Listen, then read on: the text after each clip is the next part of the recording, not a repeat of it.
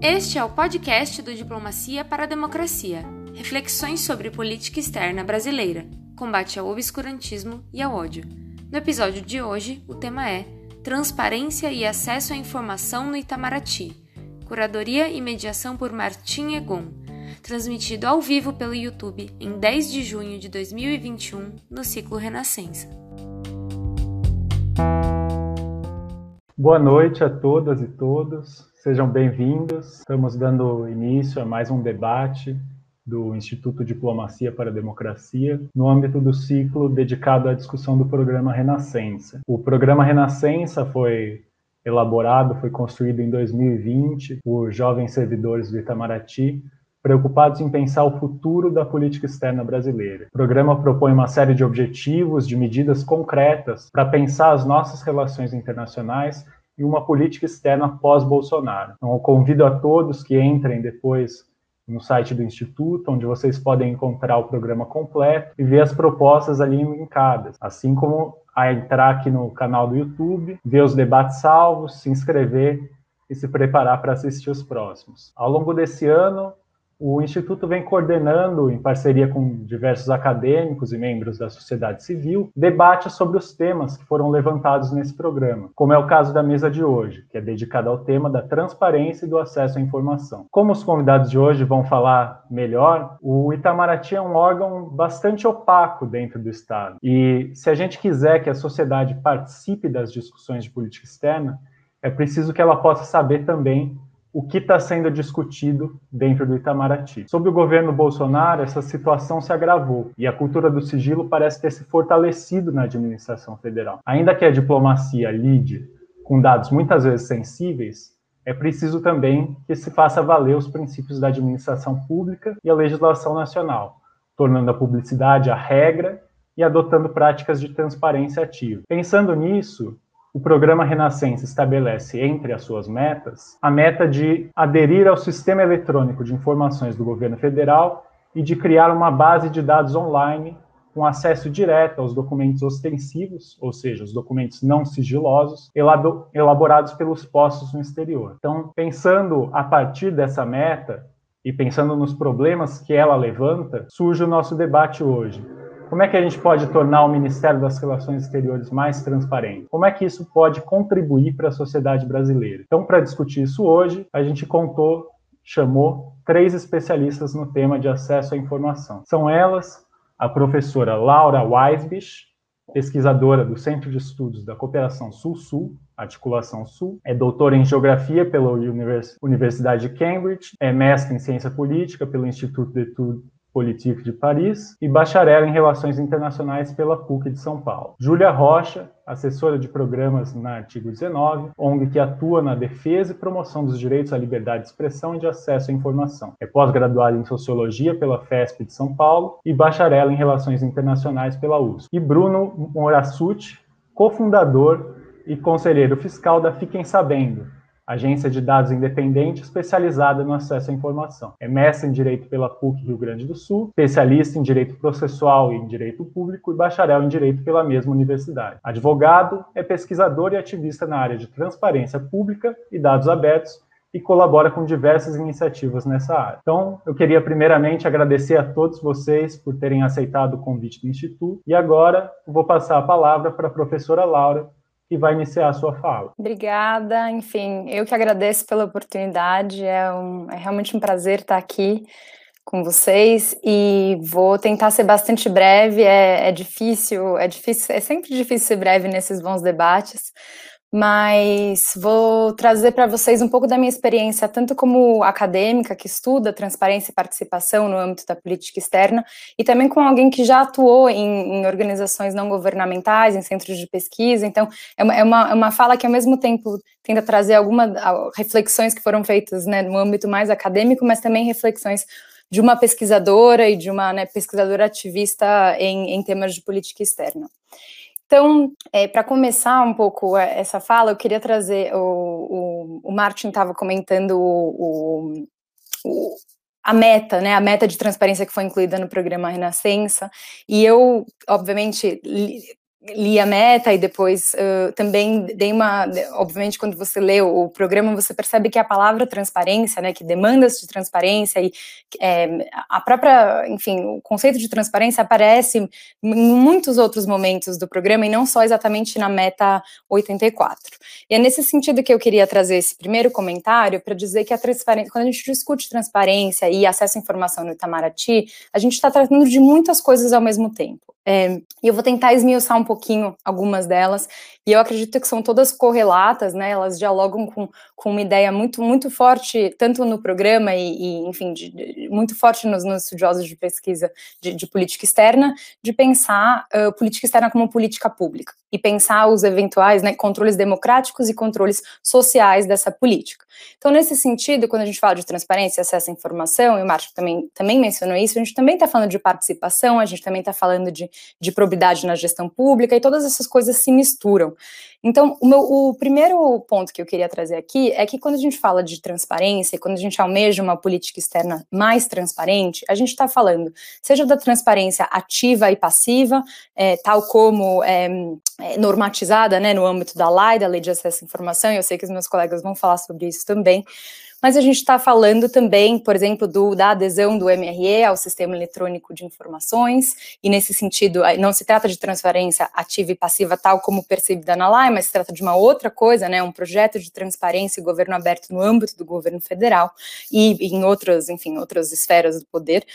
Um, e, e, esse é um primeiro conjunto de coisas muito importantes e que o Itamaraty tem sim a melhorar. E eu vou tentar justificar por quê, porque que eu acho que a gente tem espaço para melhorias. Um segundo conjunto de coisas que dialoga muito fortemente quando a gente fala em transparência é a questão da diplomacia pública. Quer dizer, existe informação que é circulada ali para além das obrigações um, normativas, existe um, um, agir transparente do, do Itamaraty, dos outros órgãos que fazem, trans, fazem política externa, que, que dialogam com outros conceitos, né, de diplomacia pública, que são é, a, a proatividade nesse sentido de de, de fazer transparecer ações, políticas, discursos, notas à empresa, a, a desculpa, à imprensa, um, criar canais de diálogo no, dos mais diferentes modelos. E, nesse sentido, então, a diplomacia pública dialoga com os imperativos de transparência e acesso à informação de uma outra maneira. Depois, existe um, um, outro elemento que é um elemento que, que dialoga muito com o fazer política pública, que é um elemento estratégico, né? Como que o Itamaraty pensa a publicização de suas ações e suas estratégias, seja por documentos, documentos estratégicos como os livros brancos, como é, né, documentos estratégicos de, de setoriais, ou, ou, enfim, fazer transparecer ações. E é nesse sentido que o, a, o próprio programa Renascença, de fato, inclui várias, várias menções ao conceito de transparência. Quando fala que, eventualmente, a política comercial tem que ser feita de maneira mais transparente, que significa isso, né, na prática? Não é só uh, documentos que vão ser postos em sites ou, ou outros, outros dispositivos dessa natureza. Significa também organizar os espaços onde essas políticas são veiculadas, são debatidas. E aí, esse, o conceito de transparência dialoga um, com os outros conceitos, né, que é o controle democrático, que é a participação, que é o controle social. Então, eu queria, esse é o primeiro ponto que eu queria, assim, a, a minha perspectiva sobre o tema é uma perspectiva que, que vincula tanto a questão normativa, né, do acesso à informação e da transparência, com, com esse outro conceito de transparência que está presente na própria ideia de controle democrático da política pública, política externa nesse sentido, e das ações do Itamaraty. Então, esse é o primeiro ponto. Segundo ponto que eu queria trazer é, em relação um pouco fazer um pouco uma análise da onde estamos, né? Onde, onde estamos desde aí sim eu vou pegar a LAI como um marco, 2011 desde a aprovação da LAI, enfim, o, o, o, a entrada em vigor da lei em 2012 até hoje. E nesse sentido, a LAI, né, de alguma forma, a relação do Itamaraty com a lei de acesso é uma relação que perpassa diferentes governos, né? É, e, ao mesmo tempo, como a gente discute muito em, em política externa, a, a, existe uma cultura forte burocrática da própria instituição, do próprio Itamaraty, que tem a ver com fazer uh, política externa, que podem trazer elementos que são estruturais, de cultura burocrática que a gente precisaria discutir.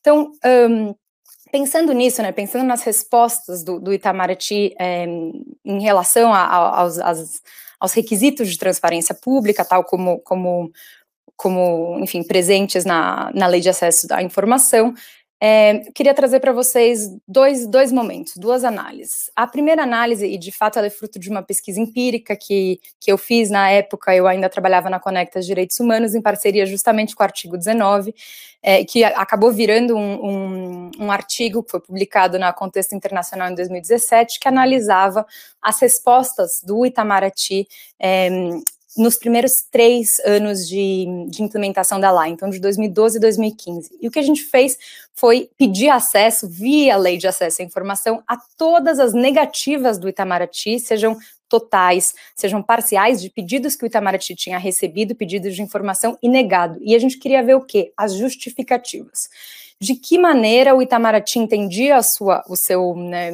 fazer política externa e como que ele estava alocando, é, um, como que ele estava pensando né, o, o, direito ao acesso à informação e as negativas, né, fato. Então, os, os, os pedidos e as informações que o Itamaraty decidia não é, entregar a, ao cidadão e à sociedade.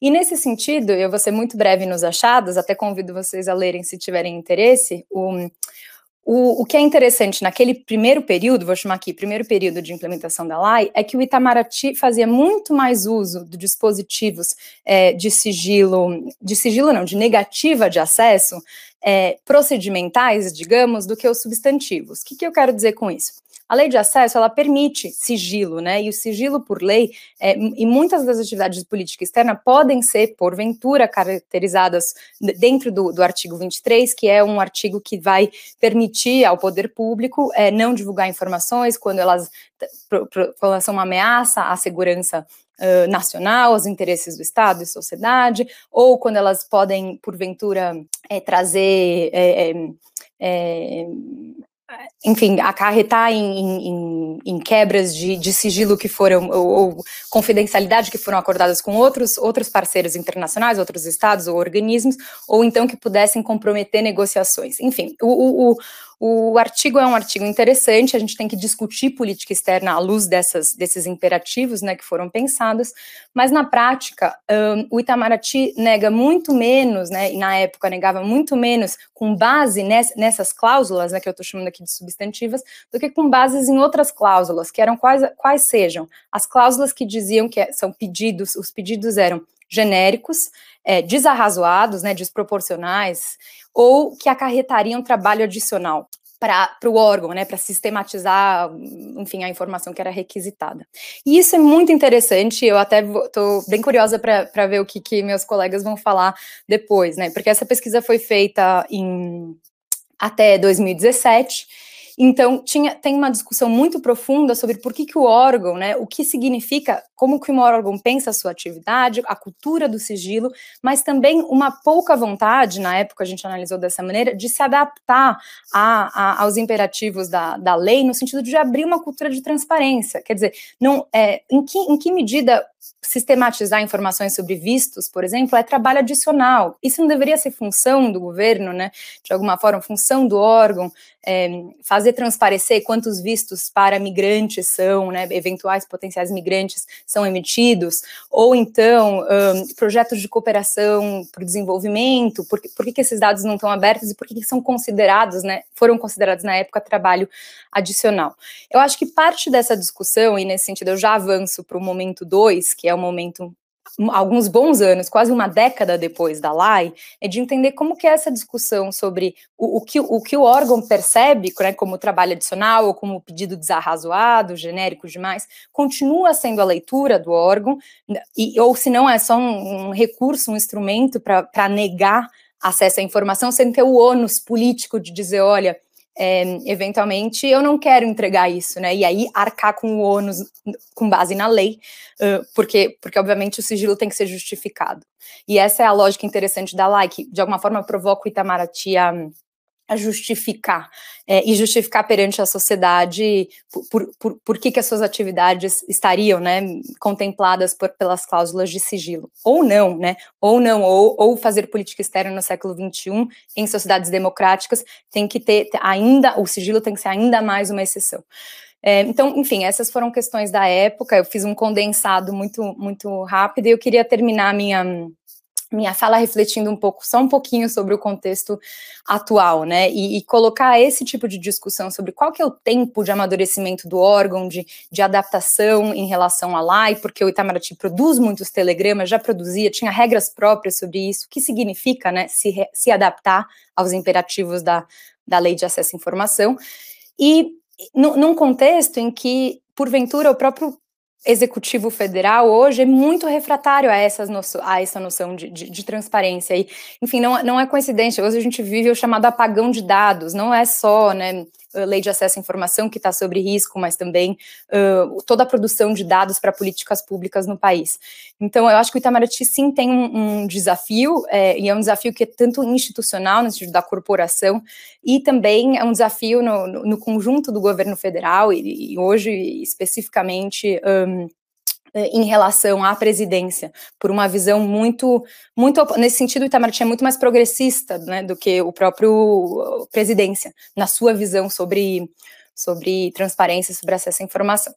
E eu finalizo aqui pensando que talvez é, seja justamente a ambição de uma política pós-bolsonarista é uma política que vai ser capaz de ser ambiciosa na sua relação com transparência e acesso à informação. Eu não acho que o Itamaraty foi, eu acho que o Itamaraty foi conservador, é, tentou se adaptar, mas de maneira é, insuficiente, né, sempre um pouco se escondendo por detrás de uma ideia de que política externa é especial e mais sigilosa e né, passível de segredo, e eu acho que é totalmente, não é condizente com os imperativos nem do século XXI, nem de uma política externa democrática, que é o que a gente deve ter. Então, finalizo aqui, não sei se eu gastei todos os minutos que me eram destinados, mas a gente pode continuar esse debate na próxima rodada. É isso. Muito obrigado, Laura.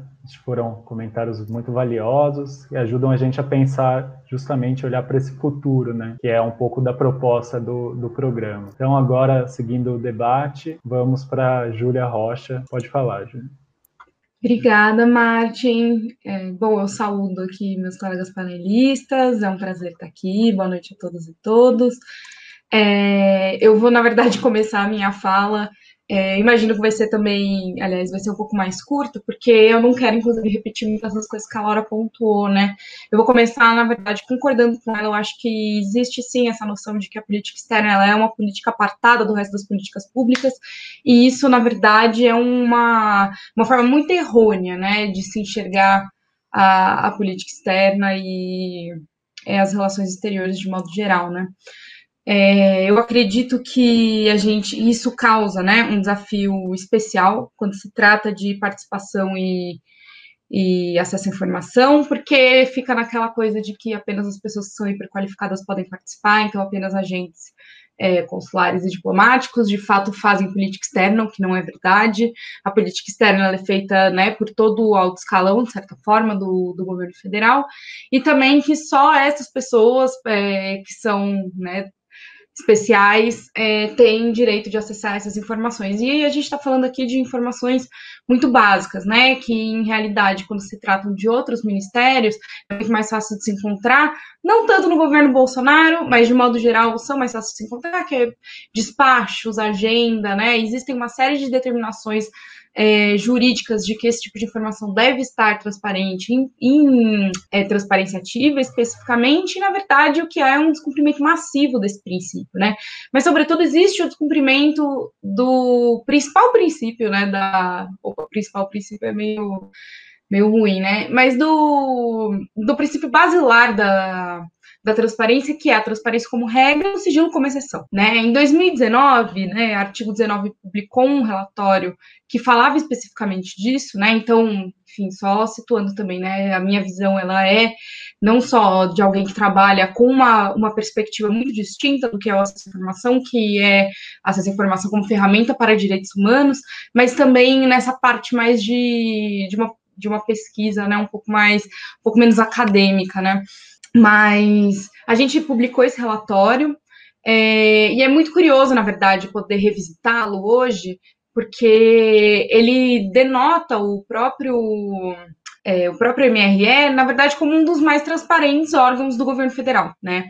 E hoje, se vocês entrarem, né, no, e forem atrás de buscar, por exemplo, a lista, né, das informações classificadas, é, essa informação não existe, né? Ela, enfim, eu acho que isso é uma coisa que, inclusive, a gente pode até colocar para debate o quão é, justificável é a questão da migração dos sites dos govern do governo federal é, em termos de acabar ocultando as informações que deveriam estar públicas, né? Porque esse tipo de coisa a gente não consegue acessar justamente por conta da migração do site, né? E aí eu só queria pontuar, né, para vocês muito rapidamente, que a gente analisou em 2019 alguns critérios, né, de para avaliar se, na verdade, é, o, o, sigilo estava sendo implementado corretamente. Porque, assim como afirmou minha colega, né, o direito de acesso à informação não é um direito irrestrito, né, ele é restrito. Existem ocasiões em que o sigilo ele é previsto, inclusive ele é desejável. Né? É muito importante a gente ter em mente que o sigilo ele prevalece com relação à transparência quando ele é mais é, favorável à população do que como se o interesse público na informação fosse menor do que o interesse público no sigilo daquela informação. Né? Então, é, só que existem alguns critérios de transparência que precisam ser respeitados com relação ao sigilo, né? Então, até mesmo para você classificar uma informação, manter ela fora do público, você precisa respeitar uns ritos ali, né? Que estão inclusivamente, é, inclusive na, na seção 4 da lei, né? Então, você precisa fazer, o que você precisa fazer, além de elaborar um TCI, né, que é um termo de classificação de informação, é você colocar essa informação de maneira é, é, intuitivamente acessível no site é, do, do órgão em questão, né? Então, é muito curioso, na verdade, quando a gente fez essa pesquisa, né, a gente inclusive levantou que algum, alguns ministérios sequer tinham informações classificadas, como desenvolvimento regional, meio ambiente, MMFDH, o que na verdade é uma balela, né? A gente sabe disso, a gente sabe que todos os órgãos têm informações classificadas e é natural que tenham. O que não é natural é o caso, por exemplo, do Ministério, acho que é da Justiça, que tem mais de mil, tinha mais de mil informações classificadas em 2019. Isso é uma irregularidade, né? Então, o que a gente precisa é propor que exista aí um, um equilíbrio, né? E que também esse. É, e que essa. E, e que os parâmetros né, para a implementação do sigilo sejam respeitados. Né? Então, para além dessa elaboração do TCI, é, os links precisam estar facilmente acessíveis, eles precisam estar em linguagem amigável, e acho que o mais importante é que esses critérios precisam ser muito evidentes. Né? No caso da, do governo federal, é, dos órgãos do governo federal, é, esses critérios eles estão todos na lei, né? Então são informações cujo vazamento é, poderiam prejudicar é, é, a saúde da população, a integridade da população, possibilidades de negociação internacional, né? Mas eu acho que a gente precisa fazer uma leitura disso, é, tendo em vista outros interesses também, né? Outros interesses, inclusive, da população, né? Então, quando a gente traz isso para uma leitura de segurança, de segurança nacional, é, a gente precisa respeitar que existem informações que elas precisam estar disponibilizadas a despeito disso ser uma questão de inteligência ou de negociação internacional ou não, né? É, tem uma lista de princípios que é muito interessante, inclusive convido todo mundo a dar uma olhada, que são os princípios de Tijuana, é, foram elaborados por organizações que trabalham com direitos humanos e acesso à informação, é, e eu acho que se relaciona muito com com é, a política externa, né? Porque muitas vezes a gente acaba fazendo essa associação direta entre política externa e, e segurança nacional, né? Não necessariamente, né? Afinal de contas, a política externa não se resume a, sei lá, a presença do exército nas fronteiras, da PF nas fronteiras, né? É, tem, tem muitos outros interesses na política externa além da segurança nacional. Mas eu acho que esses princípios eles são um bom parâmetro, né? É, porque eles trazem, na verdade, uma leitura do sigilo tendo em vista os direitos humanos, né? É uma leitura muito completa, na verdade. E quando a gente pensa é, que todo tipo de serviço público e de, e de política pública ela está a serviço de um direito humano específico, é, esses princípios fazem mais sentido ainda, né? Então, nesses princípios, é, tem algum, algumas coisas que são muito interessantes, é, principalmente com relação a violações de direitos humanos, né? Então, é, a gente, enfim, eu, e eu trago isso também, na verdade, para a gente poder fazer um paralelo também à Lei de Segurança Nacional, né? E eu acho que isso tem tudo a ver também com política externa e com o Itamaraty, que é que a nova proposta da Lei de Segurança Nacional, a nova Lei de Segurança, né, que vai ser, na verdade, uma lei de é, descobrimento do, do direito. Ai, desculpa, eu tô toda confusa aqui, né? Mas do. do... Gente, do Estado de Direito, né, a lei de atentado contra o Estado de Direito, é, tem um, tem, uma, tem uma, um dispositivo muito interessante nessa lei, que é tudo quanto é tipo de denúncia que foi feito até agora, então acaba com o mecanismo de whistleblowing e transforma tudo em espionagem, né? Principalmente se você for fazer uma, uma denúncia a um órgão internacional. Então, é, a gente precisa faz, ir, ir fazendo essas, essas análises, tendo em vista o que está sendo colocado agora para nós, né? É lógico que a lei ela está aí é, sendo implementada, vai, vai fazer, enfim, esse ano fez nove anos da sua da sua entrada em vigor, da sua vigência, né? e ainda existem muitos, muitos percalços aí, a gente ainda tem uma questão com treinamento de servidores, né? É, e também essa coisa de mudar essa cultura do sigilo que vai desde como desde enxergar tudo quanto é tipo de informação como informação tática ou que tem a ver com a segurança nacional, né? Que isso tem muito a ver com o é, com o governo Bolsonaro hoje, é assim que ele se comporta, mas também no nível micro, né, de que muitas vezes os servidores públicos, as servidoras públicas acreditam que eles são detentores ao invés de guardiões da informação, né, e que a função deles, na verdade, é compartilhar. É, então, eu acho que, enfim, só eu quis, enfim, pontuar algumas coisas porque queria falar um pouco rápido, tal. Acho que a gente vai ter mais momentos para poder fazer um debate um pouco mais estruturado, mas já encaminhando a como, né, a gente faz com que o Itamaraty seja mais transparente, mais acessível. Eu acho que a primeira primeiro ponto, na verdade, é fazer essa aproximação, né, essa conscientização de que política externa é uma política pública, e isso você faz, na verdade, promovendo não só a transparência, mas também a participação, né? Então, a gente, enfim, viu um revogaço, né, no começo do governo Bolsonaro, em que vários conselhos participativos eles foram é, extintos, e, na verdade, isso é, acaba reduzindo, acaba aumentando a distância entre cidadãos, cidadãs e governo federal, né, e política, é, e políticas públicas. Então, é, a promoção desses espaços, né, nem, não que seja só espaços de discussão, mas também é, o aprofundamento das ferramentas de governo aberto que estejam relacionadas à política externa, é, acho que também mais treinamentos para servidores. Acho que esse é o caminho certo para a gente seguir para uma política externa mais, é, mais transparente, né? Eu, eu tenho a consciência de que isso não, aliás, a consciência não, essa é a minha opinião pessoal, de que isso de fato só pode ser esperado é, numa política pós-Bolsonaro, né? Porque a, a, própria forma de fazer política do Bolsonaro é de alijar cidadãos e cidadãs né, do funcionamento de tudo. É, mas eu acredito que haja espaço e que haja interesse, não só da sociedade civil organizada, mas também das pessoas, de poder se engajar mais na, no que se entende como política externa. Né? Acho que é isso. Vou parar por agora e passar a palavra. Obrigada. Obrigado, Júlia. São pontos bastante interessantes. A, é bom destacar como a questão do sigilo não é uma carta branca, né? A, a você pode ter informações que tenham sigilo legítimo, mas existe também uma regra para estabelecer esse sigilo.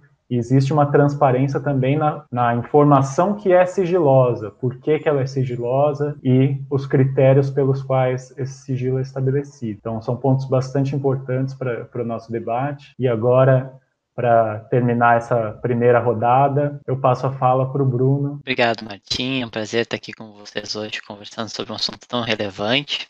Uh, gostaria de agradecer também a participação das minhas duas colegas aqui. São considerações muito importantes que eu vou tentar aproveitar para trazer um, uma discussão que seja proveitosa para todos. Mas, bom, uh, em primeiro lugar, é interessante a gente lembrar o histórico do Itamaraty com relação à própria transparência pública e à lei de acesso à informação.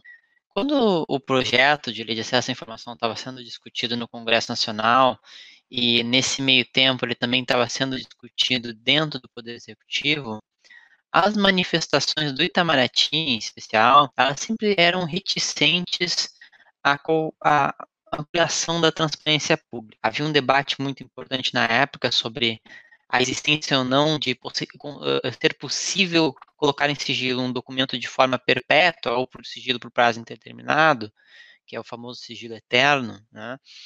E, e, a discussão e as contribuições do Itamaraty sempre eram favoráveis à colocação de documentos por sigilo por prazo indeterminado. Ou seja, a sociedade civil não tem direito de saber o que o corpo diplomático do Brasil está fazendo. Uh, comparativamente, nós temos no plano internacional corpos diplomáticos como o do Reino Unido ou o próprio Departamento de Estado norte-americano, que faz as vezes de Itamaraty nos Estados Unidos, que ainda que resistam em alguns momentos sobre lei de acesso à informação, eles fornecem acesso às informações e não existe sigilo eterno lá. O sigilo é sigilo por prazo determinado. Aqui o, Itamaraty tem essa história já eh, de dificultar desde a origem né, o nascimento da lei de acesso à informação.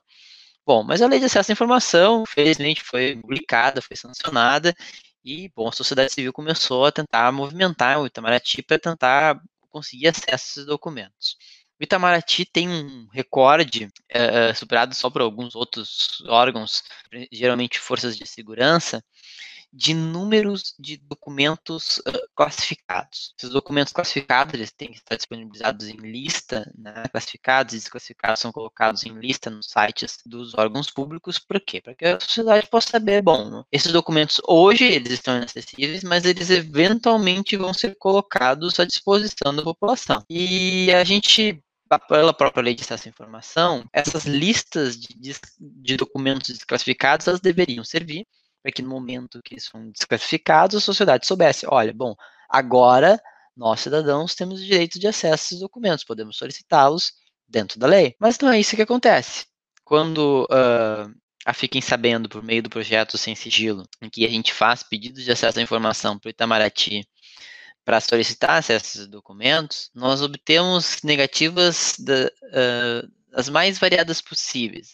As principais são né, o, o famoso trabalhos adicionais, né, é, e aí entra inclusive naquele argumento às vezes de pescaria, pescaria para o público que não está acostumado, é, é, uma prática em que tu faz solicitações a vários documentos, por quê? Pelo, porque pelo simples fato de que eles são documentos públicos e tu tem direito de acessar eles, mas o órgão nega esse pedido porque ele acha que, bom, se eu, eu não sei o que essa pessoa está pedindo, logo, se eu não sei, eu não sei como eu posso me, entre aspas, prejudicar se eu fornecer acesso à informação. Então, eu vou negar porque isso é um pedido que dá trabalho adicional, ou então o, o, argumento, a pescaria às vezes é enquadrada como pedido genérico, em que o, o, o, órgão não consegue identificar a razão pela qual o, o, pedido está sendo uh, realizado, né? não consegue identificar o assunto que está sendo realizado.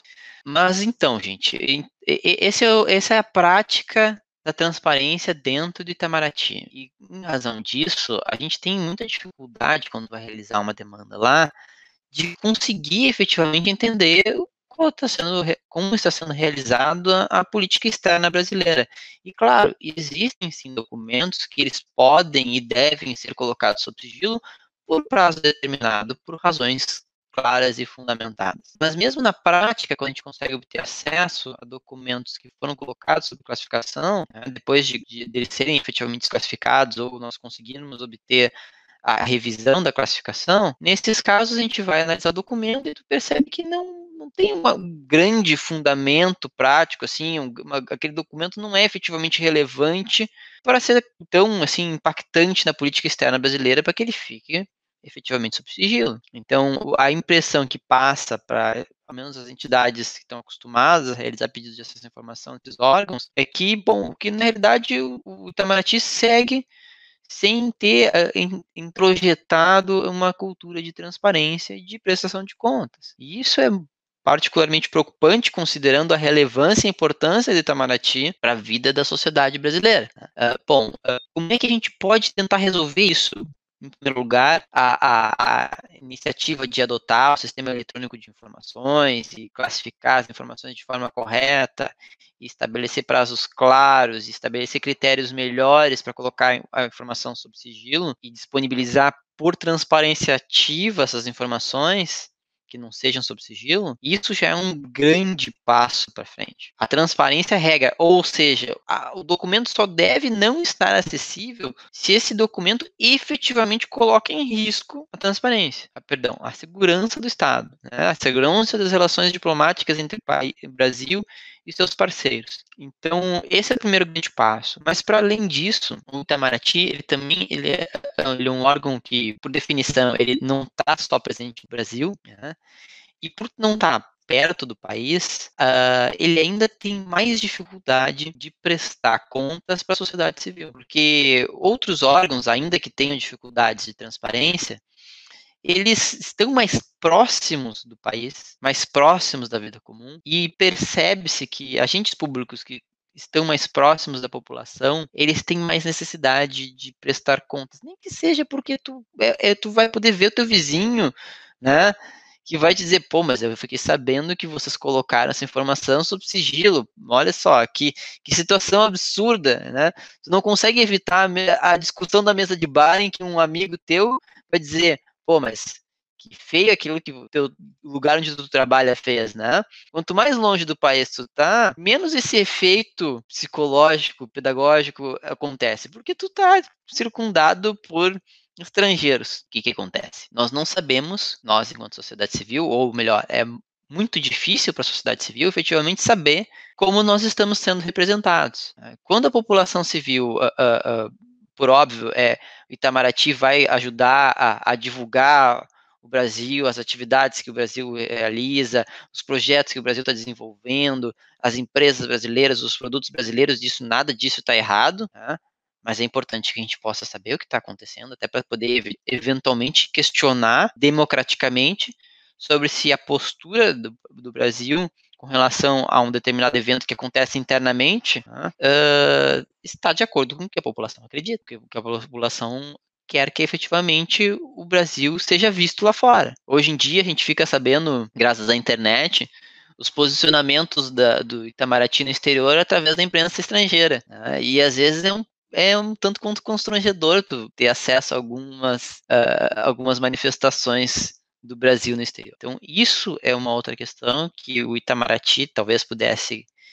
Claro que, eventualmente, as representações no exterior, elas vão uh, ter assuntos que são realmente de natureza sensível, que talvez num momento temporário não possam ser divulgadas, mas seria interessante que o Itamaraty pudesse, de alguma forma, disponibilizar informações sobre como ele se porta, né, como ele orientou os seus diplomatas a divulgar o Brasil no exterior. Que isso não é só uma, uma, uma transpolítica externa, isso também envolve, tem implicações muito grandes dentro da política interna. Então, para que a população possa saber como o Brasil está sendo representado no exterior. Hoje em dia, isso é muito difícil. Né? E isso envolve muito a fala que as minhas duas colegas trouxeram sobre também participação da sociedade civil né? e conseguir entender o que efetivamente o Itamaraty está fazendo. Desculpa, Bruno, tá, tá cortando. Não sei se talvez você desligar a câmera ajude. Contínua da sociedade civil. Outros ministérios, Ministério da Saúde, Ministério da Educação, Ministério da, uh, da Justiça,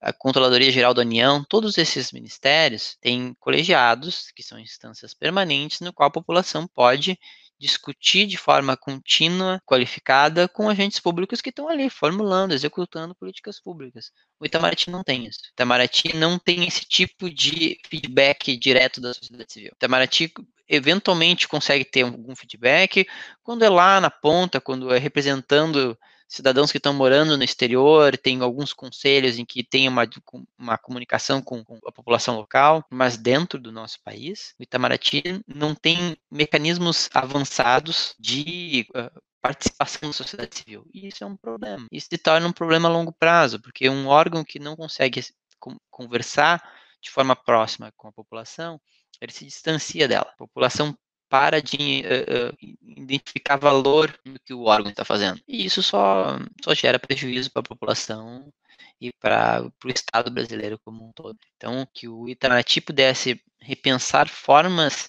de participação da sociedade civil na formulação e na execução da política externa, isso é fundamental e que é algo que o Itamaraty precisa muito avançar. Mas essas eram, assim, a princípio, assim, as minhas contribuições iniciais com relação ao assunto. Eu acho que a gente pode, a partir disso, poder dialogar e conversar com a, pessoal que está nos assistindo e eventualmente tirar dúvidas e responder questões. Obrigado, Martim. Obrigado, Bruno. Você, você trouxe uma questão bastante importante que tem tudo a ver com o, o programa Renascença, que é justamente essa questão da, da participação. E é interessante como você coloca que a política externa já é de uma certa forma, por natureza, um pouco mais distante da, da população. E nesse contexto, o acesso à informação, à transparência, são ainda mais relevantes, né? Porque são a forma de a gente saber o que está acontecendo, o público em geral conseguir entender a, a postura do Brasil em uma determinada negociação, em um determinado fórum internacional, entender a motivação para uma instrução em uma, em uma determinada circunstância e as às vezes é colocado como em sigilo, justamente pensando que isso poderia prejudicar a posição do Brasil, à medida que mostra-lhe o interesse por trás de uma determinada posição, mas também prejudica justamente o povo brasileiro de entender aquela posição e julgar se aquilo está de acordo com o que ele considera correto ou não está. Né? Cabe também à população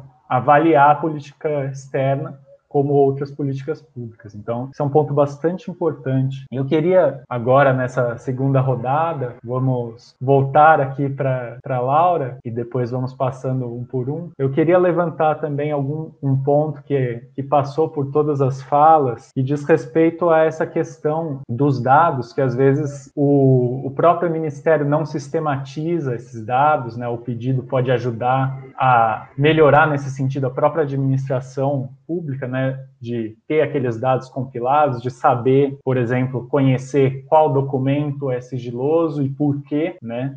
Como a Júlia falou, os órgãos falaram que não havia sigilo e de repente, talvez quando você pedisse um determinado documento, eles verificassem naquele momento que aquilo era sigiloso e descobrissem um sigilo na hora, né? Então, esse tipo de questão é, é muito interessante também, eu acho que é, é importante considerando a proposta colocada no programa, porque o programa coloca como uma meta a ideia de já publicizar automaticamente alguns documentos que são colocados como ostensivos, né? ou seja, que não tem nenhum sigilo. E até pensando um pouco no que foi falado do sigilo eterno, e a gente estava comentando antes sobre um caso recente também, que foi a classificação do processo disciplinar do Exército sobre o general Pazuello como uma informação com sigilo de 100 anos, é, você tem ali uma discricionariedade da administração de colocar o sigilo, às vezes sem ter uma justificativa clara, né? Então eu queria pensar como é que a gente pode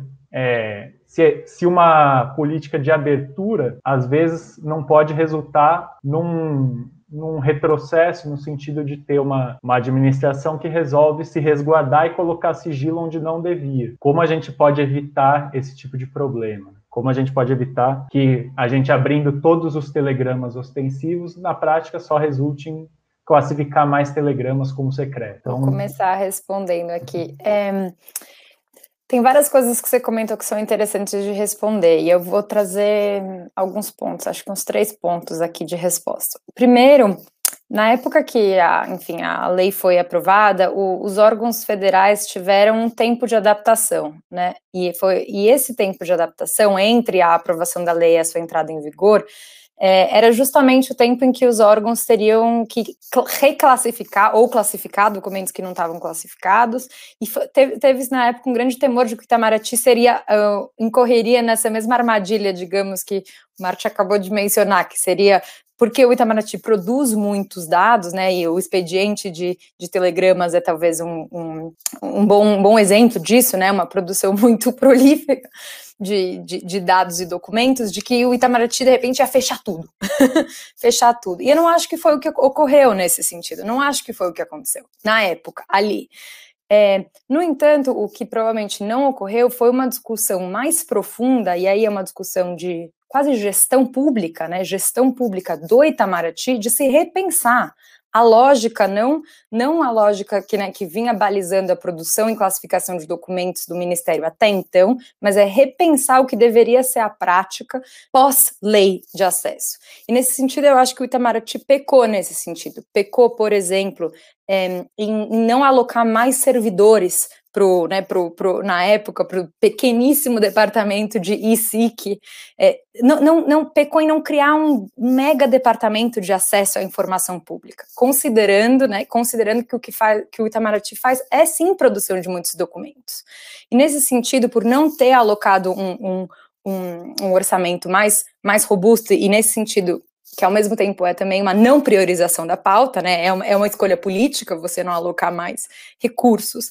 É, o Itamaraty incorre na falta de recursos humanos para lidar com os, com os pedidos de informação, e aí, aí círculo vicioso, trabalho adicional como justificativa, porque de fato não posso, não posso tirar um, um servidor que está trabalhando no departamento de África para ficar respondendo pedido. Bom, mas se tivesse sido pensado né, no imperativo da transparência como parte do fazer política externa, aí sim, aí sim a lógica seria outra. Então esse é o meu primeiro comentário.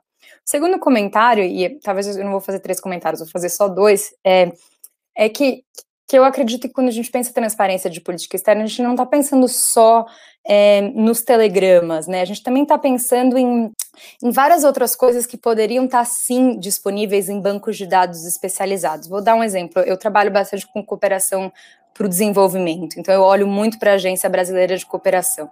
Bom, a Agência Brasileira de Cooperação tem um fazer, né, uma atividade específica, que, que ao, ao, longo do tempo, e nesse sentido é mérito da Agência de Cooperação em diálogo com seus parceiros da sociedade civil, da academia e de outros países, de criar bancos de dados de projetos, de fazer transparecer ações. E, esse, e esses projetos, né, informações sobre projetos, quanto custavam, onde estavam ocorrendo, qual era o tema, quais eram os, né, as contrapartes, partes, tudo isso foi também objeto de, de pedido de informação via né, é, transparência passiva.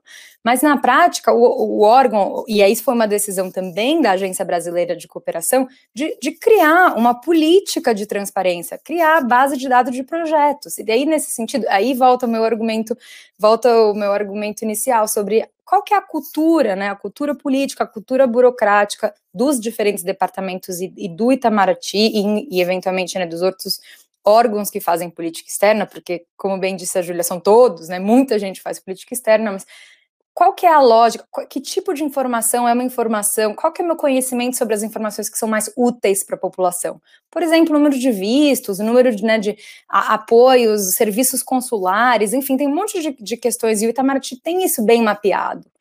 É, quais, quais que são os elementos que estão mais é, enfim, são, são mais demandados. E nesse sentido, a transparência ativa podia ocorrer tanto no nível da gestão pública, recursos alocados, custo de embaixada, mas também no, no, no substantivo, quantos projetos de cooperação, quantas visitas, listas de presentes oferecidos por autoridades, é, viagens presidenciais, enfim, a gente poderia pensar em várias coisas substantivas que poderiam ser objeto né, de de publicidade, nesse sentido, é, de, e não é relações públicas, não, é diplomacia pública, né? E, e que poderia estar ali, de fato, não, não, afeta, não afeta a segurança do Estado, da sociedade, nem as negociações internacionais. É só uma mudança de mentalidade mesmo. Então, enfim, essa é parte da resposta. Mas a gente segue. Obrigado, Laura. É, antes de passar para a Júlia, eu queria lembrar a, a, quem estiver nos assistindo que podem enviar suas perguntas pelo chat e depois dessa rodada a gente vai fazer uma rodada de perguntas e respostas. Tá bom, bom então, Júlia, palavra com você. Martin, obrigada, viu, pela sua pergunta. Acho que é muito interessante. Eu queria, na verdade, trazer dois âmbitos assim para essa discussão é um âmbito um pouco mais micro e um âmbito um pouco mais macro, né, um pouco, enfim, superior aí. É, vou, vou pensar no micro antes, porque ele é um pouco mais simples, mas eu acho que uma coisa muito importante que a Laura trouxe, que é justamente essa questão de, né, quais são as informações que são mais úteis, né, de serem compartilhadas, né, isso é uma coisa muito difícil de medir, porque as pessoas ainda usam muito pouco os né, por mais que, que o, é, o uso esteja crescendo, ainda é muito direcionado, né? Ainda são pessoas da academia, são pessoas, é, são jornalistas, né? Comunicadores, comunicadoras. Então, é, é difícil você sondar, né? Quais são as informações que são mais úteis, porque em realidade também se faz muito mau uso do que é a transparência passiva, né? Em realidade, a transparência passiva deveria alimentar muito mais a transparência ativa, né? A informação que ela é muito requerida, ela deveria estar em transparência ativa e não é mais, não é muito assim que que as coisas funcionam, né? Então é essa coisa, né, que você comentou, inclusive, Martin, de descobrir o sigilo na hora, é, acontece justamente por causa disso, porque acho que os pedidos são muito poucos é, e a avaliação da informação sigilosa é sempre muito ruim, né? Eu acho que o, é, no Brasil, de modo geral, né? Eu acho que esse, essa questão do Pazuelo, né? Ela é muito ela cabe muito bem nisso, né? Que é um mau uso, inclusive já é, chamando aí o meu colega Bruno para discussão, é um mau uso do artigo 31 da, da Lei de Acesso à Informação, que fala justamente por dados pessoais, porque essa também é a nova justificativa, né? Enfim, agora tudo é ou estratégico, ou é lei de segurança nacional, ou é, aliás, segurança nacional, ou é dados pessoais, né? Essas têm sido as negativas de acesso. Mas eu acho importante também a gente separar para essa discussão o que é negativa de acesso e o que é sigilo, né? Porque o sigilo, pelo menos, ele está previsto e os exemplos que a gente tem de negativo de acesso aqui, eles são terríveis, né? Eles são muito mais obstáculos à lei de acesso à informação do que uma boa justificativa do órgão público. Então, uma saída para isso, além dessa questão de é, usar a transparência passiva para alimentar a transparência ativa, é justamente começar a produzir informações de forma que elas sejam publicáveis, né? Eu acredito que o, o Itamaraty talvez tenha aí uma facilidade um pouco maior disso, porque se produz informações muito é, todos os dias, né? E essa questão do formato, ela facilita muito, porque na verdade uma coisa que precisa que se precisa ter em mente é que a transparência ela não é o último como posso dizer, não é a última caixinha que você preenche ali quando você está efetuando, efetivando uma política pública, né? Na verdade, ela precisa ser transversal à execução de uma política pública.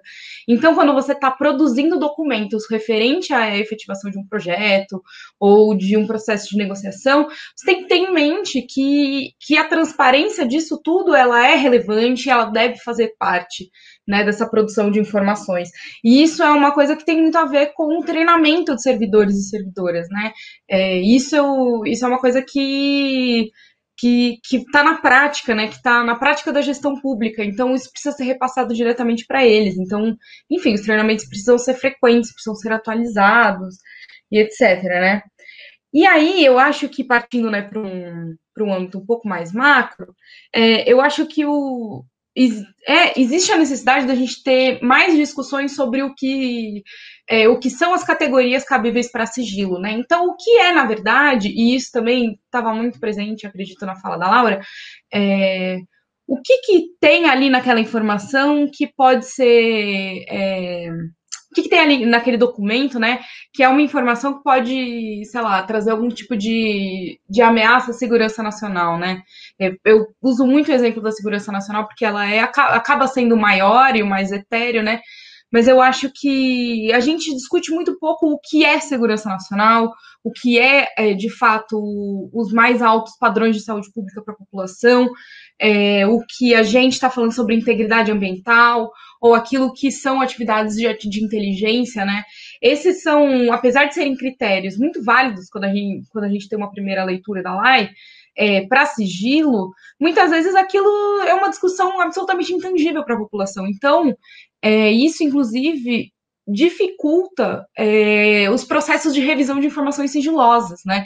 Porque uma vez que você faz um pedido, recebe a resposta de que é uma informação sigilosa, por conta, é, sei lá, por razões de segurança nacional, por razões de inteligência, negociação, é, por ser uma, justamente uma coisa que o Bruno também falou, né, de ser naturalmente distante, mas acredito que exista aí uma elitização da, da política externa que distancia cada vez mais a população é, das relações exteriores, é, essa distância faz com que a gente não, consiga, não consiga acessar um debate muito básico que é o que são esses critérios, né? O que carregam esses critérios. E eu acho que isso precisa estar também presente no treinamento desses servidores. Né? Eu bato muito na tecla do treinamento de servidores, porque eu acredito que o fazer política pública a gente tem que apostar muito na pessoa que está na ponta, né, executando as atividades, né. Mas esse, mas essa outra questão que eu quis trazer aqui no final, não sei se ficou muito abstrato, é, isso independe da, de quem está na ponta e é mais quem pensa é, as formulações das políticas no Brasil, né? E isso tem a ver, inclusive, com o que queremos como um projeto de país, né? E aí, hoje, é, pensando num, enfim, é, no modelo de políticas públicas que a gente tem visto serem implementadas desde, desde 2019, é, muita coisa vai se incorrer em segurança nacional, porque o debate é, que está sendo proposto sobre segurança nacional é um debate muito mais restrito, é um debate, de, aliás, que pre prevê essa restrição, né, que prevê uma redução do espaço civil. Então, é, essas são coisas que, de fato, né, como eu falei na minha outra anteriormente, né? São coisas que a gente vai conseguir sanar muito mais eficácia após o governo Bolsonaro e também que depende aí, de novo, né, de muita participação e de muita transparência é, em todos os processos, né? Então, de, enfim, acho que mais participação nesse caso, porque tem a ver com a elaboração aí do, né, do que vai embasar de fato os critérios para sigilo e tal. É isso. Obrigado, Julia. Muito interessante essa articulação da, da questão do micro, ali, da, do dia a dia ali do servidor e do que ele precisa com a questão da dimensão mais estratégica né, da organização da administração pública. São pontos bastante interessantes para discussão. Então, agora eu passo para o Bruno. Pode falar, Bruno. Obrigado, Martim. Bom, essa questão da, das negativas de acesso versus sigilo, para quem não está acostumado, é basicamente uh, tem duas grandes, duas grandes formas de negar acesso a uma informação de forma geral, né? Colocando ela sob sigilo, que é a forma correta que a lei prevê, né? ou tu negando acesso utilizando as questões uma, um uma forma burocrática de negar acesso a uma informação, né? Tu culpa dizendo que vai dar muito trabalho, tu culpa dizendo que essa informação não foi localizada, ou que tu não compreendeu o pedido, né? E isso tudo uh, gera uma estatística, uh, distorce a estatística uh, do, do, do, serviço de informação ao cidadão, porque esse não é, não é propriamente uma forma de se negar acesso a uma informação, entender ela como classificada. O, o Itamaraty, quando ele faz essas negativas por, uh, porque exige trabalho adicional, em primeiro lugar, o que, que ele faz? Ele diz que, bom, não, a gente não está dizendo que não é público, que a informação não é pública. A gente não vai nem entrar nesse mérito. A gente simplesmente não tem ela organizada de forma suficiente. Só que ao fazer isso, o Itamaraty também está, de certa forma, uh, reconhecendo a falta de gestão sobre as informações deles. Então, teve um caso que ficou famoso quando se solicitou a informação das pessoas que tinham passaporte diplomático e o, o Itamaraty uh, disse que não tinha essa informação e para consolidar exigiria trabalho adicional. E daí a pergunta que resta é, bom, mas o que, que vocês estão fazendo até hoje? Como é que vocês gerenciam essa informação? Como é que, como é que vocês sabem se, se, se lá o ministro das Relações Exteriores pediu lá para o secretário da pasta secretário executivo, me vê a lista de quem tem, porque precisamos para alguma coisa. Ah, não tenho, não tenho essa informação à disposição, senhor. Bom, mas como é, como é que a gente está liberando esse tipo de coisa? Né? Não, a gente não realiza gestão efetivamente. Então, isso é uma questão importante. Quando um órgão nega acesso a uma informação, alegando trabalhos adicionais, é um reconhecimento de que não há gestão efetiva sobre uma informação. E isso, em primeiro lugar, é falta de investimento, às vezes falta de dinheiro, não se coloca dinheiro, mas mais do que isso, às vezes é falta de vontade mesmo. Porque não é possível a gente aceitar o tempo todo de que o argumento de que o órgão público não tem dinheiro para investir num serviço de gestão, um serviço adequado de classificação e investir em treinamento de servidores. Por mais que o órgão possa alegar e e possa dizer, muitas vezes apresentar exemplos de que, ah, mas a gente não tem dinheiro para pagar conta de luz. Sim, é verdade, mas é o mesmo órgão que também, pelo próprio portal da transparência, nós localizamos gastos que, do ponto de vista do interesse público, são questionáveis. Então, é uma, é uma questão de falta de interesse também. Se se aloca dinheiro para pagar cafezinho, estação de cafezinho não é barato. Você aloca dinheiro para fazer, gastar dinheiro com, com, questões que não são atividade fim do órgão que a gente está fazendo, no fim das contas,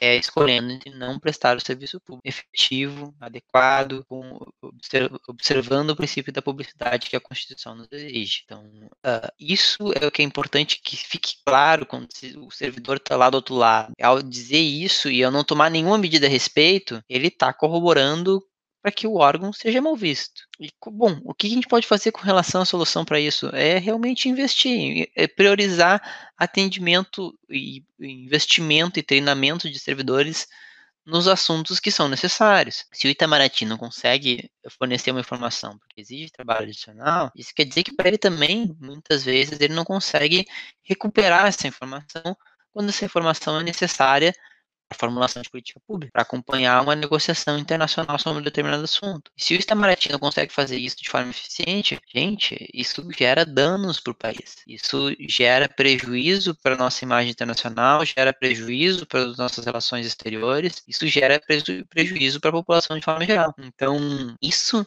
é, é muito complicado. Isso é uma coisa que a gente tem que questionar de forma ativa.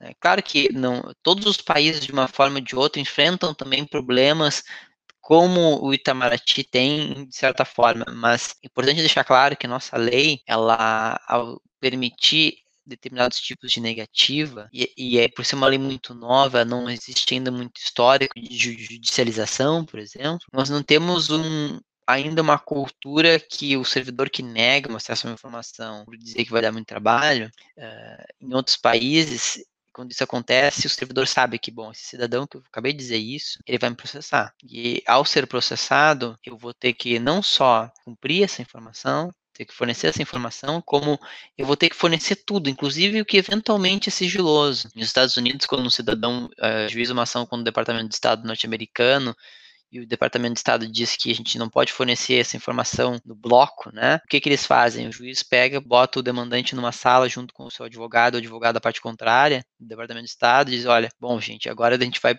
vai pegar documento por documento, eu vou analisar com você. Eu vou estar com esse servidor aqui, da, do pago pelo, pelo Departamento de Estado, servidor do judiciário é pago para isso, esse cara vai pegar esse documento, ele vai olhar. Se ele achar que não é, que não tem sigilo aqui, ele vai dar para o requerente. É assim que funciona. Então, é muito mais constrangedor. Ah, isso eventualmente vai acabar acontecendo aqui. Seria bom se a gente conseguisse evitar que isso acontecesse, né, como, gerindo de forma adequada os nossos documentos. Mas eu acho que de repente a gente podia trazer, começar a responder as perguntas da plateia Martim. Tem bastante uh, provocação interessante aqui. Tá certo.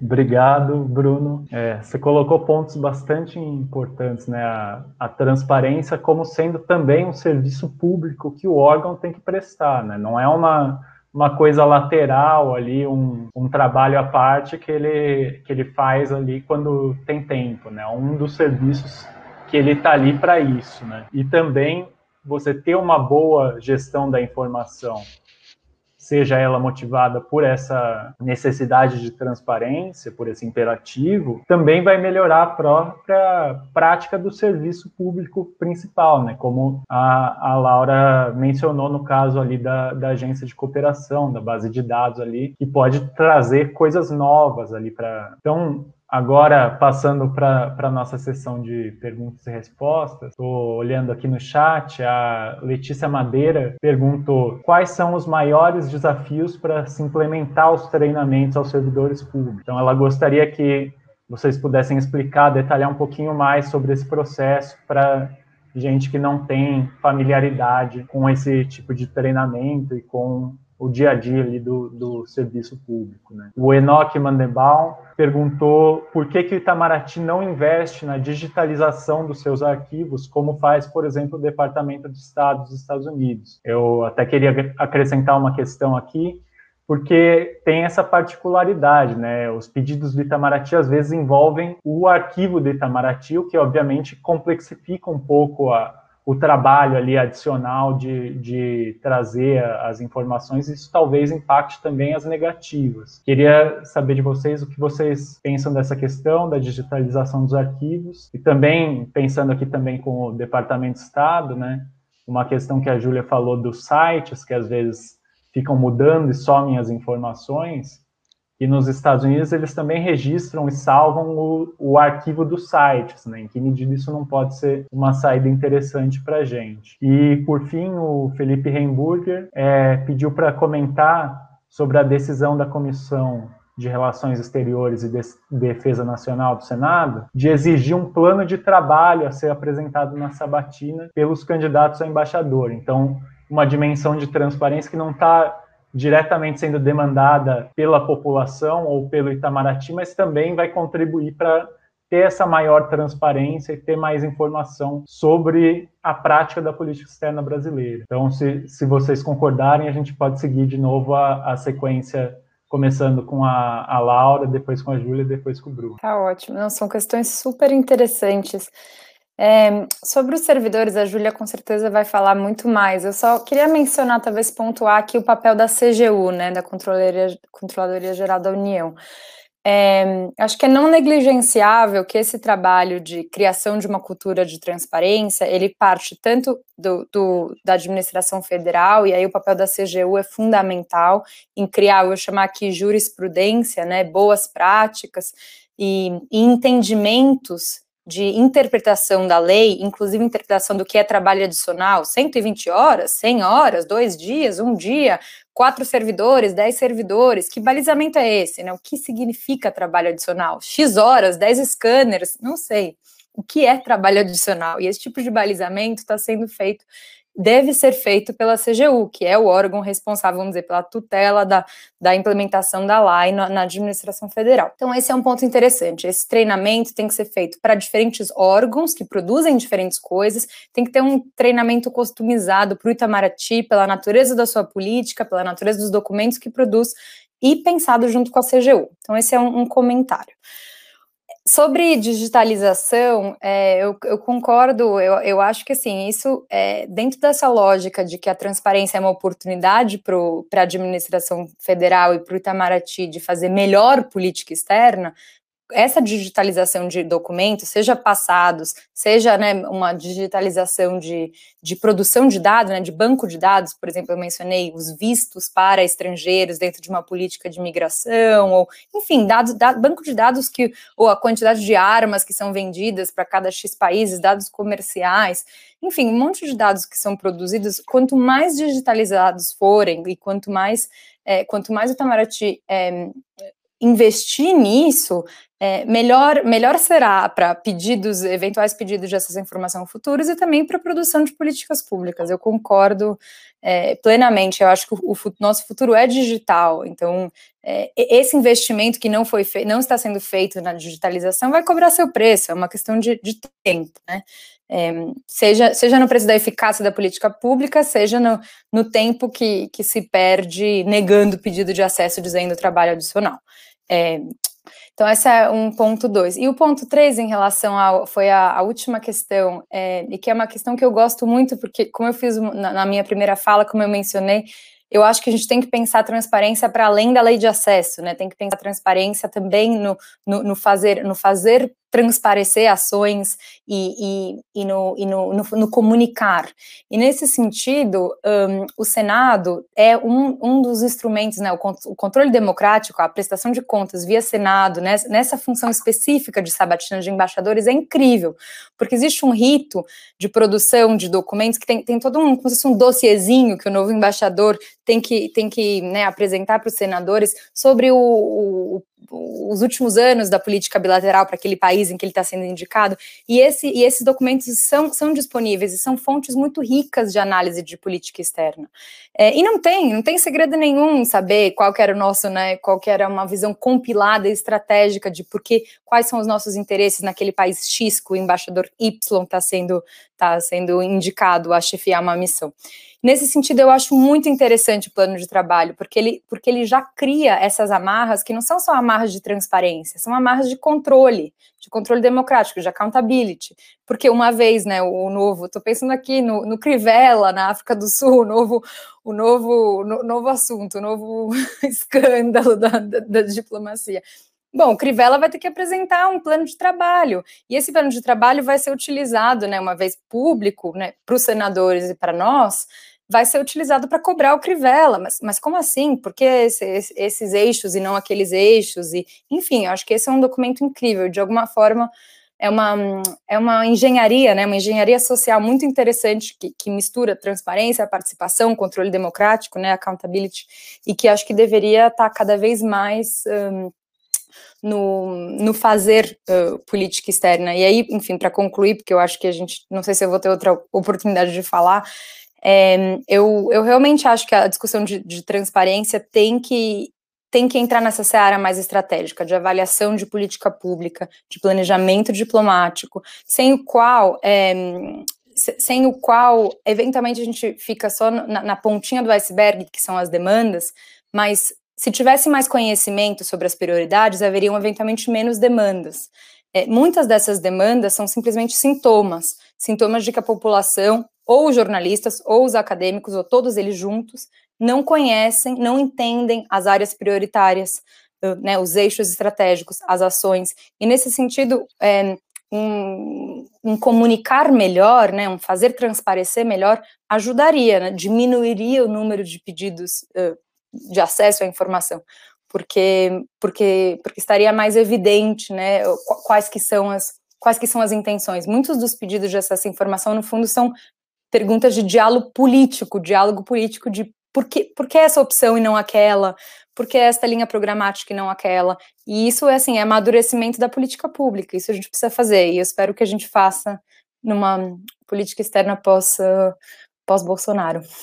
Obrigado, Laura. É, é interessante essa questão que você colocou, né, do, do plano estratégico, né, e como a gente agora com, com a, o Senado ele exige esse plano para ponta ali, né, para o embaixador, mas a gente não tem essa transparência do plano estratégico geral, né, para a política externa. Então, esse é um ponto bastante interessante. Então, agora, passo a palavra para a Júlia. Gente, eu queria só pontuar que, enfim, estou aprendendo muito aqui nesse debate, né? Foram poucas as vezes, na verdade, que eu tive a oportunidade de ir pensando transparência em articulação é, com a política externa, né? Acho que as poucas vezes que eu, que eu tive essa que eu consegui fazer esse debate, na verdade, foi pensando em fronteiras tal, e, enfim, estou gostando muito, assim, na verdade. É, eu vou começar respondendo de trás para frente, porque é um pouco mais fácil para mim, mas eu acredito que a Laura, ela comentou muito bem, assim, essa questão da, da comissão do Senado.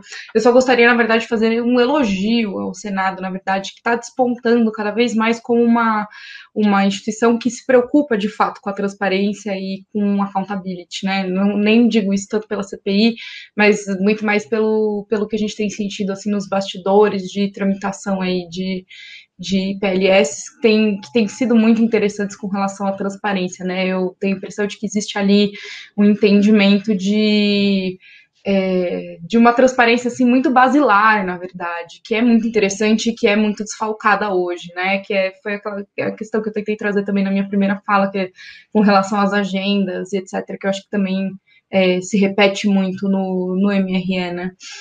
É, então, indo, na verdade, acho que essa questão da digitalização e do treinamento de servidores, eles têm um, um desafio em comum, né? Que na verdade que é a falta de dinheiro, né? Então, existe muito pouco investimento na área de, de transparência. Não sei se vocês viram, mas o, mas o a previsão né, da nova lei orçamentária aí é que haja uma redução de 3% nos gastos com transparência do governo federal, né? E isso é bastante preocupante, né? Porque, na verdade, quando existem reduções é, dos programas, né, do, dos, do alto escalão do governo federal, a, a primeira coisa que vai acabar sofrendo corte é, de fato, a transparência, né? Então, acho que a gente precisa ficar um pouco atento aí, que a gente está criando um precedente muito negativo aí de... É, de pensar os programas de transparência, né? Mas então, é, para além disso, tem de fato muito pouco dinheiro, né? E isso significa, inclusive, que muitas vezes não existe aparato suficiente para poder fazer uma digitalização, né? E por aparato, eu me refiro a absolutamente tudo, assim, desde contratação de recursos humanos até recursos técnicos mesmo, né? E acho que isso é, isso também é, existe aí uma precarização dessa da, da, política de transparência que passa necessariamente por isso, né?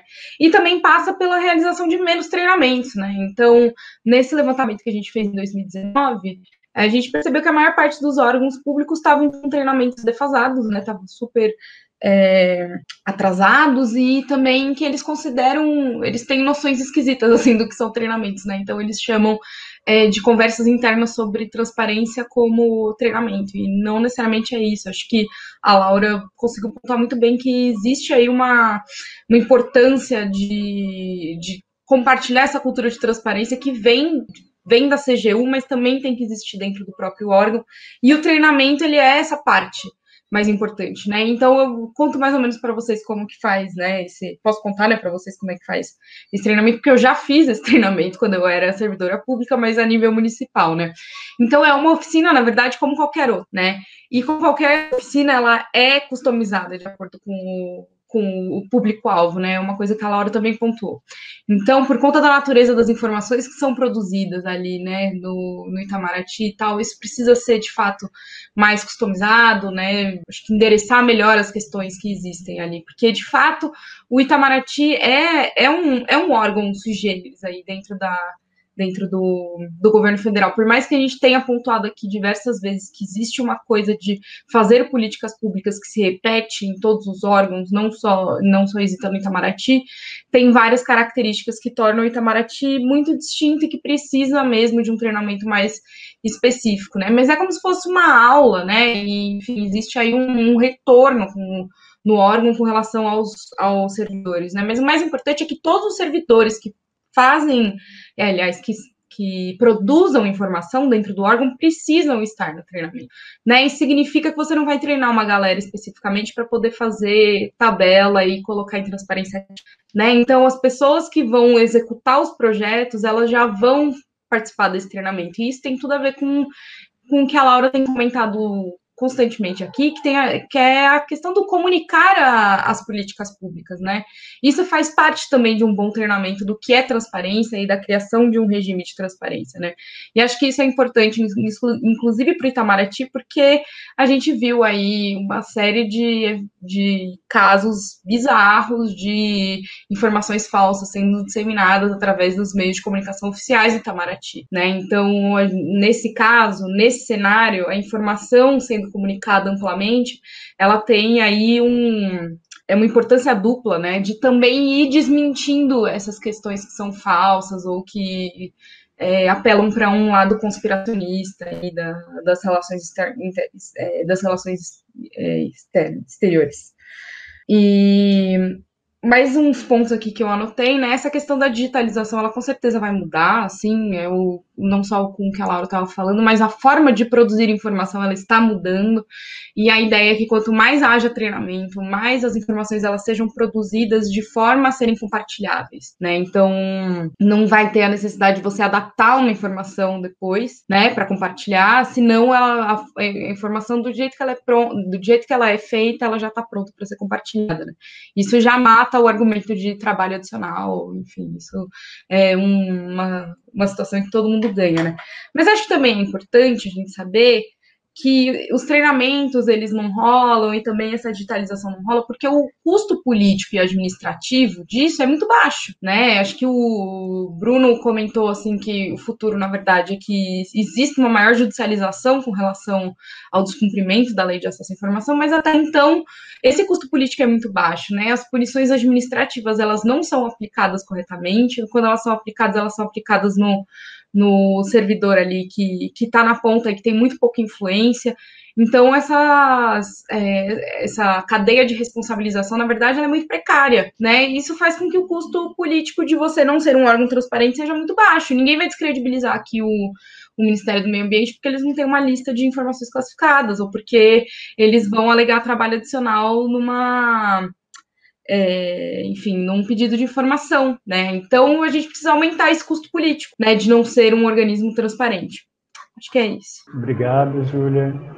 Muito bons os pontos. Acho que ajudou a gente a entender melhor o que, que é esse treinamento e o que, que isso implica né, na, na prática, né? Para a pessoa não só que vai ter o contato direto com o público e fazer, responder aos pedidos, mas também como isso tem que ser incorporado em toda a prática da administração, justamente para que não haja depois o problema ali na ponta quando a pessoa é demandada. Né? Então, obrigado. Agora, para concluir a nossa rodada de perguntas, vamos para o Bruno. Obrigado, Martim. Bom, então para tentar adicionar um pouco assim nas respostas que as minhas colegas já deram, uh, como é que a gente faz para tentar implementar treinamentos de servidores públicos em que eles possam perceber as reais necessidades da população? Né? Um comparativo que eu posso dar é com o próprio com a própria CGU. A CGU tem o Conselho de Transparência Pública, que é um conselho que reúne sociedade civil com servidores da CGU. E é composto principalmente, a maior parte dos assentos deles ali é formado por sociedade civil. Ele é um conselho consultivo. E por que, que é importante que a gente tenha esse tipo de conselho na hora que a gente vai treinar um servidor? É que a partir desses conselhos, a partir desses espaços, a sociedade civil consegue se apresentar para os servidores públicos e os servidores públicos conseguem conversar diretamente. Não tem mais uma necessidade de ter que ler e interpretar o texto que a pessoa protocolou no sistema eletrônico de acesso à informação. Não, tu vai conversar diretamente com a pessoa que está ali na tua frente, perguntando, querendo entender como é que funciona o órgão. E a partir disso, o servidor público ele pode efetivamente tomar nota né, e entender melhor quais são as necessidades. Essa é a primeira grande questão, poder entender as necessidades. Em segundo lugar, o desafio uh, também, que é a segunda etapa, é entender, bom, entendi a necessidade, agora eu quero tentar entender qual é a minha necessidade, efetivamente, qual é o risco que uh, essa informação poderia, em tese, gerar para que ela po eu possa negar ela, eu, eu, eu tenha que negar ela né, para o cidadão. Eu tenho que inverter a lógica do pensamento. A informação ela é transparente por definição, ela é acessível por definição. Eu tenho que tentar justificar para esse cidadão que está me solicitando essa informação o porquê que ele não pode ter acesso a ela. Começar com esse exercício inverte um pouco a tua lógica. E, e isso que é importante com o treinamento de um servidor público que vai atender pedidos dessa informação, tem que começar com esses pontos de partida. Claro que é importante que ele possa saber gerir sistemas de informação, que ele possa poder uh, manipular tabelas, que ele possa ter conhecimento de bancos de dados, eventualmente poder compreender uh, como uh, fornecer um banco de dados, conversar diretamente com a TI, né, que vai muitas vezes fornecer essas informações mais complexas, mas mais do que isso, ele tem que ser capaz de entender a necessidade do cidadão e ser capaz de entender efetivamente qual é a necessidade de se colocar uma informação sob sigilo. Questionar isso ativamente e de forma contínua. Uh, a lei de acesso à informação ela estabelece que informações classificadas até acima de um determinado prazo elas têm que ter revisão automática.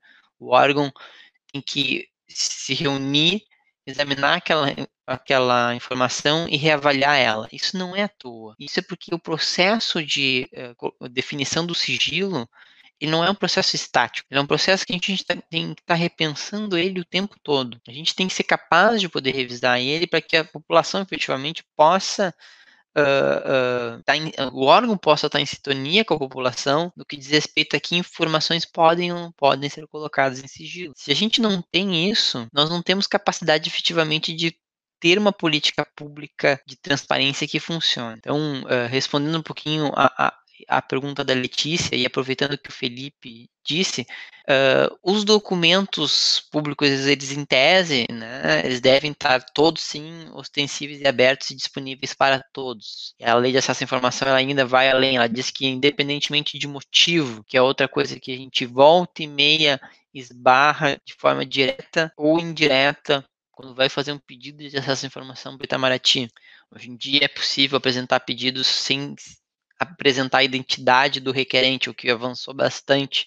Antigamente, se tu apresentava a tua identidade, tu falava quem tu era, às vezes acontecia, já tive essa experiência de eu receber uma ligação do servidor, nem sempre era um servidor na maior parte das vezes é um servidor mal intencionado, mas ele quer tentar entender o porquê que tu quer pedindo aquela informação. Isso pode gerar vários tipos de constrangimentos. Por um lado, pode ser simplesmente um servidor que quer tentar entender, conversar contigo para entender a tua demanda e ver se tu efetivamente está recebendo aquilo que tu quer. Isso é o melhor dos casos. No pior dos casos, pode ser uma pessoa que vai tentar identificar, bom, mas tu é um, um repórter, tu é alguma pessoa de um órgão de controle, fazendo um pedido para tentar identificar um problema, né? Então, para evitar isso, hoje em dia a gente tem uma vantagem que é a capacidade de poder fazer pedidos sem apresentar a identificação para o Itamaraty. Apenas quem tem acesso à informação da a nossa identidade é a CGU e um, é uma repartição específica da CGU, não é todos os agentes da CGU. Mas a gente tem o problema do, do da motivação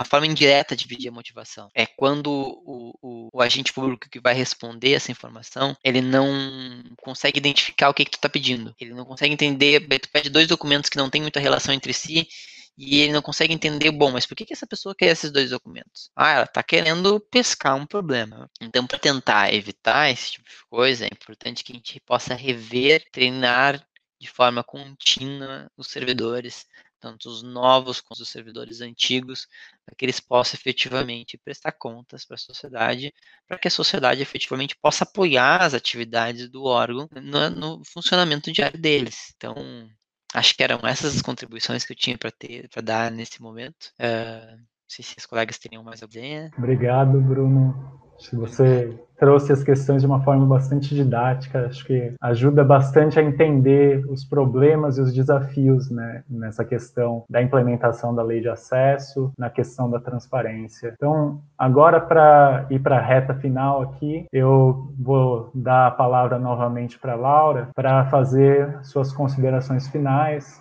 em um, dois minutos, e aí pode começar. Eu não sabia que eu tinha os minutos finais, eu inclusive fiz umas considerações finais na outra, na outra rodada, mas é, acho que já que eu tenho os meus minutinhos, eu vou só. Só salientar, no fundo, no fundo, vou só salientar quão importante é o, essa iniciativa do programa Renascença, que no fundo é, acaba fazendo uma quase que um, um, livro branco que nunca foi feito é, sobre a política externa e um projeto né, estratégico de política externa que queremos e que, que é, queremos como sociedade civil, né, é, é, para o futuro. E eu acho isso muito muito importante quando quando quando, quando houveram né, debates sobre uma eventual estratégia de política externa, um livro branco lá nos idos de 2013, 2014 é, eu participei com muito, acompanhei com muito cuidado, porque eu achava que esse é realmente o segredo do, o segredo de uma política externa democrática, né? E, e enfim, eu vou só finalizar com isso, dizer que esse debate, dizer que em, em alguma medida eu sou otimista em relação a, ao Itamaraty como instituição, talvez mais otimista em relação ao Itamaraty do que eu sou ao governo federal nesse sentido, e à, presidência, sobretudo. Eu acho que o Itamaraty teve, tem quadros fantásticos, tem uma possibilidade de aprender e, e, de alguma forma já sim refletiu sobre suas concepções de sigilo e acho que esses 10 anos de lá permitiram é, avanços em alguma, algumas dimensões, o que talvez o que talvez tenha impedido um pouco um debate mais produtivo foram os últimos anos de turbulência política, em que, em que esse tipo de debate que é tão fundamental fica um pouco relegado a, enfim, os órgãos, os servidores têm muito medo de conversar, e, enfim, esse, esses debates substantivos sobre o que deve ser realmente sigilo, é, e, o, e, como aprimorar o fazer política pública, como melhorar a gestão, todas essas coisas não estão sendo debatidas, porque a gente fica aqui criticando o óbvio, né, e gastando energia com o óbvio. É, e eu gostaria, enfim, espero que nessa política externa pós-bolsonarista que a gente possa é, retomar esse tipo de debate estratégico sobre é, transparência, sobre participação, sobre prestação de contas e sobre é uma boa, uma boa política externa. É isso. Obrigada de novo. Obrigado, Laura. Júlia, palavra sua. Bom, eu queria começar agradecendo, né? Enfim, foi uma honra poder estar aqui compartilhando esse espaço com os meus colegas, com a minha colega Laura, com meu colega Bruno, com você, Martin, que foi inclusive meu colega na universidade, né? É, eu também é, gostaria de fazer coro ao que a ao que a Laura acabou de falar, né? Na verdade, parabenizar o programa, né? Eu acho que já passou da hora da gente poder voltar a fazer uma política, aliás, né? Ter, ter visões de, de controle social e transparência que sejam condizentes com o histórico de política externa que o Brasil tem. E sempre teve, né? Enfim, pelo menos aí nos últimos nas últimas décadas de uma política externa um pouco mais é, voltada para os direitos humanos e focada no desenvolvimento regional. É, eu acho que, com certeza, é, enfim, com o fim desse governo que a gente está está vendo agora, isso é, isso com certeza vai voltar, né? Essa, essa, é a minha aposta. Eu sou otimista, assim como a Laura, é, muito mais otimista com o Itamaraty do que com, do que com o governo federal. É, e acredito que esse movimento aqui que está sendo feito, acho que ele precisa, vai precisar ser repetido, né? Em outras instâncias do governo federal, acho que a gente vai ter que voltar a ter discussões mais estratégicas, né? Acho que a gente vai aí repassar por um momento que a gente vai rediscutir qual que é o projeto de Brasil que nós queremos, e isso com certeza passa por que tipo de, né, como que a gente vai disponibilizar a informação é, útil, enfim, para a população e possibilitar o engajamento e o aprofundamento democrático que a gente tanto precisa nesse momento. Obrigada. Obrigado, Júlia. Bruno, as suas considerações. O que eu, que eu acho que vale a pena a gente dizer, assim, em primeiro lugar, agradecer a Laura e a Júlia pelas, pelas falas dela. Eu aprendi muito também essa noite. É muito bacana a gente poder conversar com pessoas que estão trabalhando com isso, que estudam isso, que acompanham essa política de transparência. Uh, e o que elas certamente devem saber, e o que é importante dizer para o público que está nos assistindo é que Transparência nunca é fácil, nunca é um processo simples. Ela no começo ela ainda é mais difícil, mas ela avança e ela apresenta resultados. Ela torna o serviço público mais eficiente, ela torna a, a, a vida do servidor público melhor, os, servi os serviços públicos que são mais transparentes, os lugares, as repartições públicas que são mais transparentes, isso é é artigo científico já é demonstrado isso, que é, existe mais satisfação de trabalho no serviço público mais transparente, que há um contato maior com o cidadão, se tem feedback melhor, o servidor não se sente isolado num canto, num escaninho, ele sente que ele está efetivamente atendendo a sociedade, prestando a sua missão. Tá? Uh, porque serviço público é isso, é vocação. Então, ser capaz de avançar na transparência a despeito dos seus desafios é muito importante, mas é o que a gente precisa para que a gente possa efetivamente ter um país melhor. Né? Então, eu gostaria de agradecer a todos que estão nos assistindo aqui, já está um pouco tarde, mas ainda assim, obrigado e foi um prazer estar aqui conversando com vocês. E Obrigado pelo convite. Muito obrigado a, a todos os nossos convidados, a Laura, a Júlia, o Bruno. Acho que foi uma conversa muito produtiva. Eu aprendi muito, tenho certeza que as pessoas que estão aqui assistindo também aproveitaram muito e eu acho que vai servir muito para a gente conseguir pensar esse futuro da política externa e, por que não, também de outros órgãos que enfrentam desafios similares, né? E eu queria agradecer novamente a vocês e nos despedir. Muito obrigado e para quem estiver assistindo também, pode acompanhar os próximos debates do, do ciclo do programa Renascença no canal do YouTube, no Facebook do Instituto Diplomacia para a Democracia. Então, com isso, novamente eu agradeço e me despeço. Boa noite a todos e a todas.